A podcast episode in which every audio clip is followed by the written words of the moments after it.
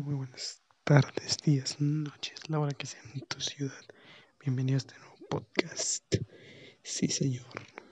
Sí, señor, este nuevo tu podcast favorito con una nueva edición llamado La Verdad, la verdad y la voz.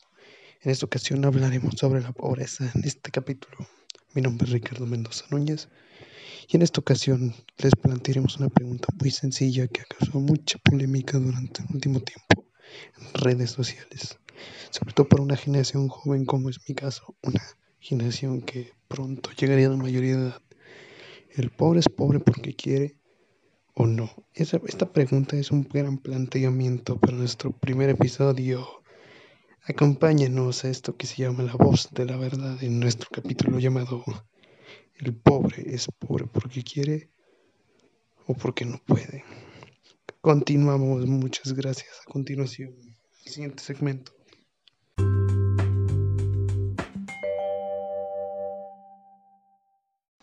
Durante los últimos 20 años, México ha vivido una serie de tragedias en cuanto a su seguridad pública.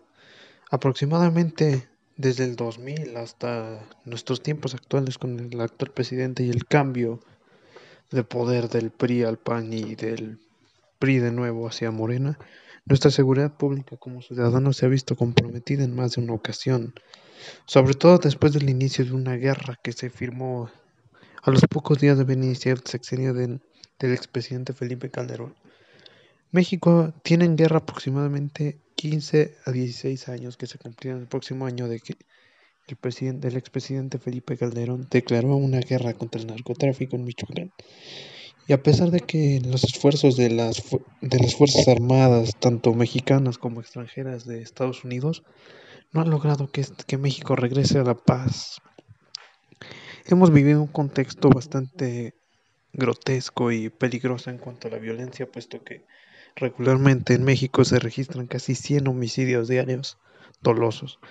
Eso en estadística es uno de los países más peligrosos del mundo. Incluso a nivel latinoamericano, México tiene las primeras tres ciudades más peligrosas de Latinoamérica. Eso es preocupante a nivel para que ha tenido que adaptarse a este contexto tan grave de violencia que hemos vivido los últimos 16, 15 o hasta incluso 20 años, a finales de, del sexenio del expresidente Vicente Fox. Los homicidios subieron al doble en el año 2005. Del lado de Enrique Peña Nieto no cambió mucho la cosa, puesto que aunque se, se nos mostró con los medios de comunicación que la violencia iba en, en bajada o en picada, realmente no es así. Regularmente se dejó de hacer tantas acciones como regresar a los militares a los cuarteles, reducir los medios de comunicación, la violencia, pero en cambio vivimos acciones trágicas durante el sexenio de Enrique Peña Nieto, como lo fue la desaparición de 43 estudiantes en Ayotzinapa, uno de los hechos más lamentables en la historia de nuestro país, donde se encubrieron a tantos responsables de tan alto nivel que hasta el día de hoy no tenemos respuestas claras sobre el incidente. La cuestión aquí es, ¿qué, qué opina nuestra audiencia sobre todo? Cuáles serían sus soluciones. Nos gustaría que la gente nos propusiera algunas opciones sobre qué, hacer para que la violencia se termine y México regrese a esa época de paz que, que, todos los mexicanos pedimos desde hace más de 15 o 16 años y que lastimosamente México no ha podido. De parte de un servidor no, no he vivido la violencia de un grado tan alto, o sea, nunca he recibido un asalto ni un homicidio cercano pero creo que aunque no haya recibido esas acciones, uno tiene miedo al salir a la calle de noche, en cualquier calle. El tener un coche lujoso o cualquier cosa que llame la atención es peligroso para uno, uno como ciudadano. Los, los comercios, como se ha escuchado mucho, sobre todo en las regiones de guanajuatenses con los nuevos cárteles, el llamado derecho de piso ha sido una preocupación enorme para la ciudadanía. Pero esto más y las estadísticas las veremos en el siguiente apartado.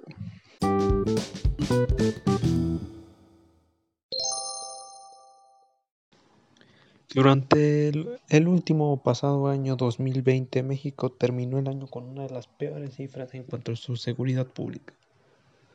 México recibió el año 2021 con las cifras más espeluznantes que hemos vivido durante los últimos años.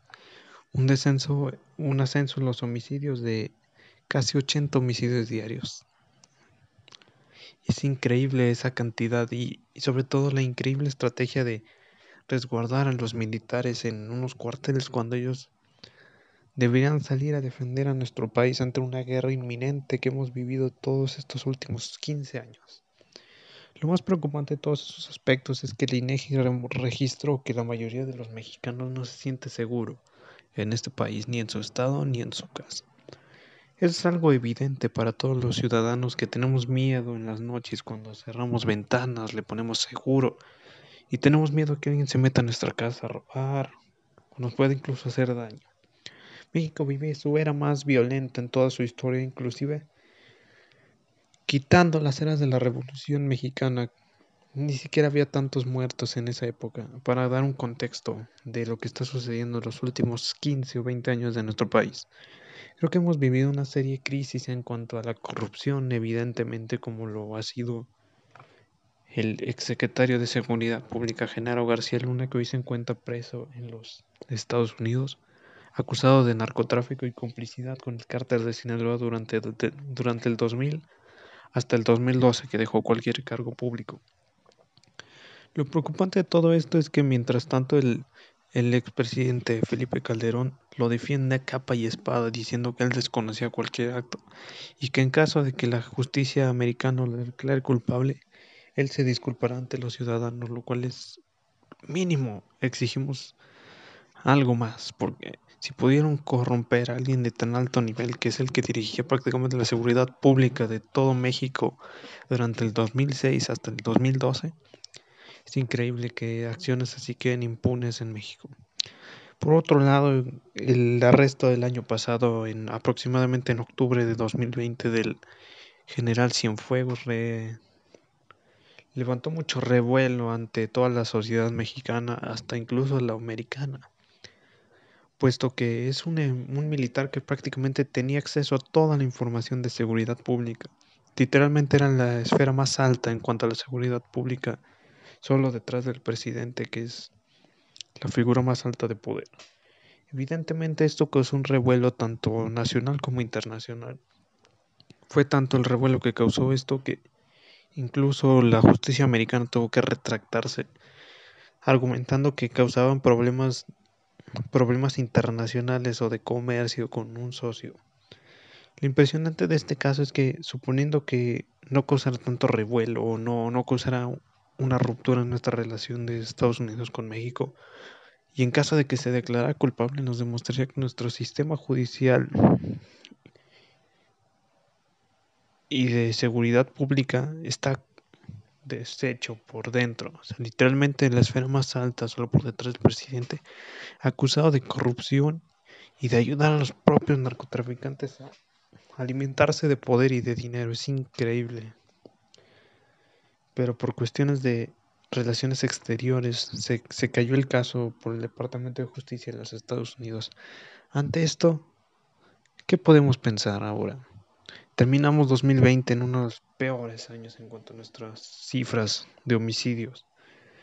Y lo preocupante es que literalmente por, por las elecciones de este año 2021 nuestro ex secretario de Seguridad Pública abandonó su puesto por el simple hecho de agarrar una gubernatura. Háganme el favor, en pleno año de crisis, el ex secretario de Seguridad Pública abandonó su cargo por ir a ser gobernador de Sonora. Increíble otros casos trágicos en este, sobre todo en este gobierno. Este gobierno fue el famosísimo Culiacanazo en el año 2019, donde literalmente un cártel pudo someter un gobierno entero, lo cual nos dejó un ridículo internacional y sobre todo una gran preocupación porque es increíble que el gobierno incluso fue sometido de manos para soltarlo, para soltar al capo. Increíble. A continuación hablaremos sobre, sobre la situación estatal en mi ciudad natal y mi estado y también los grupos que actualmente se, se pelean la zona. Esto más a continuación en el siguiente segmento.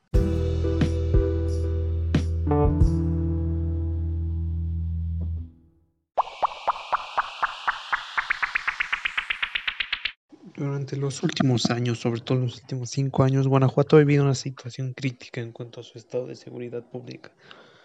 El famosísimo Triángulo Dorado ha sido un, un hecho horripilante en cuanto a la seguridad pública del Estado, puesto que ni autoridades estatales ni federales han podido frenar las cifras horripilantes que estiman cinco muertos diarios en Guanajuato. Guanajuato es uno de los estados con más homicidios dolosos diarios, increíble. Es una situación preocupante, sobre todo puesto que nosotros somos de los estados que más policía recibe. Incluso nos preocupa que hace poco, unos días, un presidente municipal tuvo que quitar a todo su equipo de policía municipal y entregárselo a la Policía Federal, puesto que estaban anexados con un grupo criminal de la zona. Es increíble. Durante el año 2020, antes de la caída del famosísimo Marro, se registró una guerra contra el cártel Jalisco Nueva Generación. Fue una batalla ardua tanto para ellos como para nosotros como ciudadanos que vivimos en una época de bloqueos, inseguridad, homicidios, piso, pedida de piso, etc. Hemos vivido una época muy complicada en cuanto a Guanajuato, puesto que hace 10 años no era nada similar con lo que hemos vivido los últimos 5 o 6.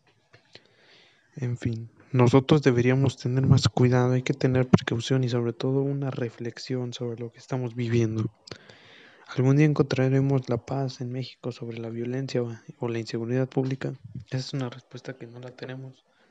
Esperemos que sí, pero no lo sabemos con certeza. Muchas gracias y a continuación la despedida de este podcast.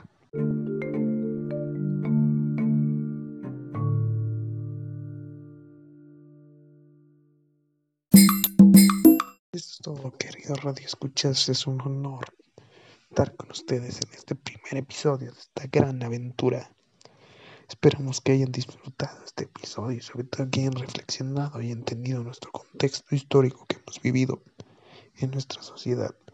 Esperemos que les haya gustado este episodio. Sin más por el momento me despido. Soy Ricardo Mendoza Núñez y es la voz de la verdad en nuestro episodio, primer episodio. El pobre es pobre porque quiere. Muchas gracias. Eso es todo. Gracias. Muchas gracias. Adiós.